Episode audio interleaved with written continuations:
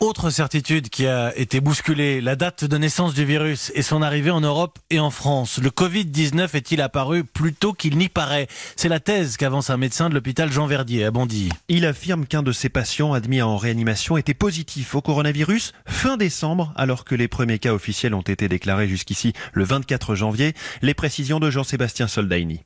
En compagnie d'un de ses collègues, le professeur Yves Cohen dit avoir repris tous les tests PCR pratiqués sur des patients atteints de pneumonie. 24 personnes en tout. Entre les mois de décembre et janvier, une plongée dans les prélèvements archivés avec cette surprise. L'un des patients était positif le 27 décembre, affirme le professeur Cohen sur BFM TV.